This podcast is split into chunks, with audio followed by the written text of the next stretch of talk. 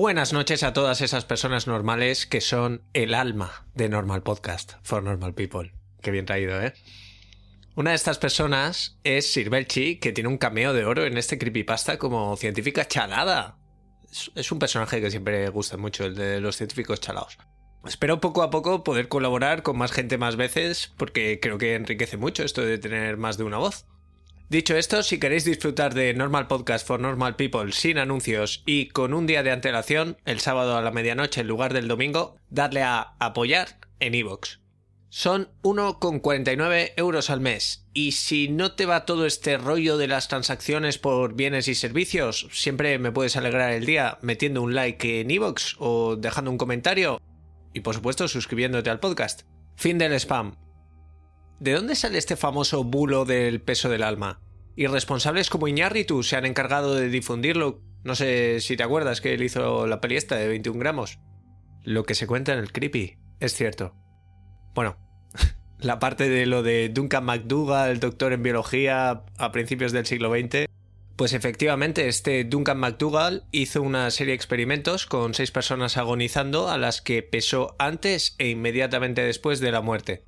Puesto que en realidad el peso no fue el mismo en todos los fallecidos, los 21 gramos serían la media en estas pérdidas de peso. Ya sabes, hay almas más grandes, almas más chiquititas. De hecho, ya en realidad con los datos de McDougall vemos que el experimento tiene poco de concluyente. Esto es una chapuza magufa. Los resultados de cambio de peso con los cadáveres fueron exactamente. Con el primero, perdió 21 gramos en el momento de la muerte. El segundo, perdió una masa de 21 gramos por hora durante las cuatro primeras horas, acumulando un total de 85 gramos. McDougall notó que en el momento en el que los músculos faciales del paciente dejaron de moverse, la báscula marcó 14 gramos menos. Al verlo, comprobó si el corazón había dejado de latir y midió el peso del cuerpo otra vez, obteniendo una diferencia de peso de 46 gramos. El tercero perdió 14 gramos en el momento de la muerte y 28 gramos durante los siguientes minutos. El cuarto, McDougall declara la prueba inválida. El quinto perdió 11 gramos en el momento de la muerte.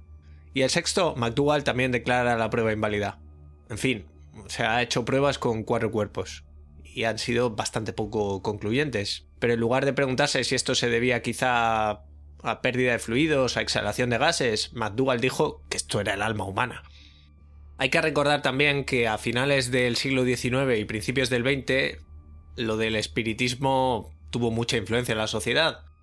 El artículo de McDougall con sus hallazgos se publicaría encima en 1907 en el New York Times, pues dándole publicidad a esta cosa que podríamos catalogar de bulo urbano. Y sí, otra cosa que se dice en el creepy es cierta. McDougall hizo el experimento con perros, 15 para ser exactos, los que, por cierto, no estaban agonizando en el momento en que McDougall hizo su experimento. Otro hijo de puta jodiendo a perros, ¿eh? Qué pesadilla. El caso es que con los perros no obtuvo apenas variación en el peso. Y esto es, claro, porque los perros no tienen alma. Porque tú lo digas, McDougall. Y esto que decía que me gusta tanto el mundo científico, ¿no? Pues uno saca ahí sus resultados y llega otro. Pero hombre, a ver, McDougall, ¿no? Y en 2001 apareció un artículo en el Journal of Scientific Exploration en el que un investigador hizo la misma prueba, pero usando ovejas y cabras en vez de perros. Esta vez tras la muerte de 12 animales, el investigador encontró variaciones de peso de entre 18 y 780 gramos. Pedazo de almas de a kilo manejan las ovejas y las cabras. Y luego llegó un médico llamado Augustus P. Clark que apuntó que las conclusiones de su colega McDougall eran erróneas debido a que en el momento de la muerte se produce un repentino incremento de la temperatura corporal a causa de que los pulmones dejan de enfriar la sangre, y entonces con el aumento de temperatura se incrementaría también la sudoración y eso podría explicar fácilmente los 21 gramos de menos defendidos por McDougall. Además de que hay que tener en cuenta que los perros no tienen glándulas sudoríparas, por lo que no sería de extrañar si esta teoría de la sudoración es correcta, pues que los perros no tuvieran variaciones de peso en el momento de la muerte. Otra cosa que hay que decir en cuanto a este experimento es que determinar el momento exacto de la muerte es una tarea que muchos médicos consideran prácticamente imposible. Solemos tender a pensar que la persona está muerta cuando se para el corazón, pero no es tan fácil. La muerte llega en realidad cuando la actividad cerebral desaparece, así que una persona realmente ha fallecido en el momento en el que su cerebro se apaga por completo.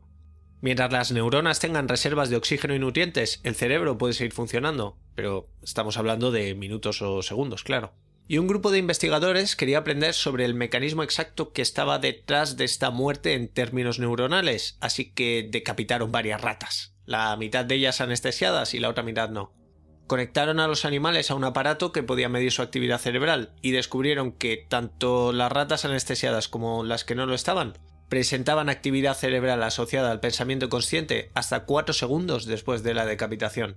Y se podía encontrar algún tipo de actividad neuronal incluso 17 segundos después de la decapitación. Con todo esto que he explicado de la actividad cerebral, pues para determinar el momento de la muerte, McDougall tendría que haber contado con un aparato que pudiera hacer esto, pero en 1907 no existía.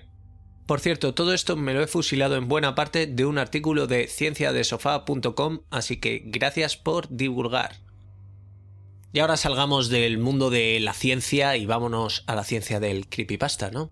Y ahora, hablando de los creepypastas de experimento en general, los creepypasta de experimentos se pueden diferenciar de otros en que son obras de dos villanos. Está el científico o grupo de científicos que propician todo y la creación, Así que al final se diferencian, pero solo un poco, de todas esas otras historias de objeto encontrado en las que me aburría mucho aquella mañana y no tenía nada que hacer, eran los precursores de la historia. Pero al fin y al cabo lo que subyace es la curiosidad, tanto en los creepypasta científicos como en los creepypasta de videojuegos malditos. En los creepypasta de objeto encontrado, la advertencia podría ser: ¡Ey! Por estar ocioso encontré esto, ten cuidado. ¡Guau! Este cartucho de Pokémon. ¡Guau! En cambio, la advertencia que se puede leer en los creepypasta experimentos es que hay líneas que no se deben cruzar. Pero el hombre no conoce límites. Creo que, como decimos muchas otras veces en mi otro podcast, Aguas Turbias, los creepypasta de experimentos están en el subgénero ¿Quiénes son los monstruos? Esto se ve muy claro en todos, ¿no? Porque los monstruos son los experimentadores y los monstruos acaban siendo sus creaciones, a las que podríamos incluso llegar a compadecer. Y es que en todos los ejemplos el segundo antagonista acaba por ser el hombre, pero el hombre transformado. Tanto en el experimento ruso del sueño, como en Gateway of the Mind, como en el experimento de Harbinger, como en el experimento de Montfort, usan a seres humanos como sujetos y estos son convertidos en otra cosa o en vehículo para esa otra cosa. Y antes de hablar un poquitín más en concreto sobre el experimento de Montfort, espero que me perdones este pequeño intento de interpretación que he hecho, y es que a este Tim Hutchison, tejano, que trabaja con el cemento, pues me lo imaginaba un poco chulo y echado para adelante, así que perdón si has echado de menos mi tono de narrar habitual. Hablando concretamente del experimento de Montfort, no es nada famoso y no lo tenía en la cabeza cuando empecé este especial, básicamente porque no lo conocía, me ha parecido de pura potra. Fue colgado en 2015, así que ya es un poco tardío, y tiene una nota de 8,99 en creepypasta.com, y está atribuido a Kenneth Cole, que acabo de descubrir que tiene muchos colgados en la web, que yo la verdad no conozco, pero son muchos. 12 Steps, Leo, The Garden Gnome. Y aunque en mi opinión el experimento de Montfort es menos redondo que otros que he leído en el especial, creo que me gusta precisamente por eso, lo hace más creepypastero es como un poco rebuscado, como el bueno de Jim Hutchinson empieza construyendo el parking del sitio y le tienta hacerse voluntario. Es como una situación muy rebuscada, pero rebuscada en el buen sentido, que es tan específica que le da tintes de verosimilitud, como cuando cuentas una trola muy elaborada. Y decir en general que espero que te haya gustado este especial dedicado a los experimentos. Seguro que acabará llegando algún otro creepypasta experimento, pero creo que de momento lo voy a dejar aquí. Espero también que hayas disfrutado del experimento de Montfort en concreto. Y aunque de nuevo no me parece el más escalofriante, me encantan las preguntas finales. Porque tú, persona normal, ¿eres una buena persona normal? ¿Considerarías que posees un alma normal?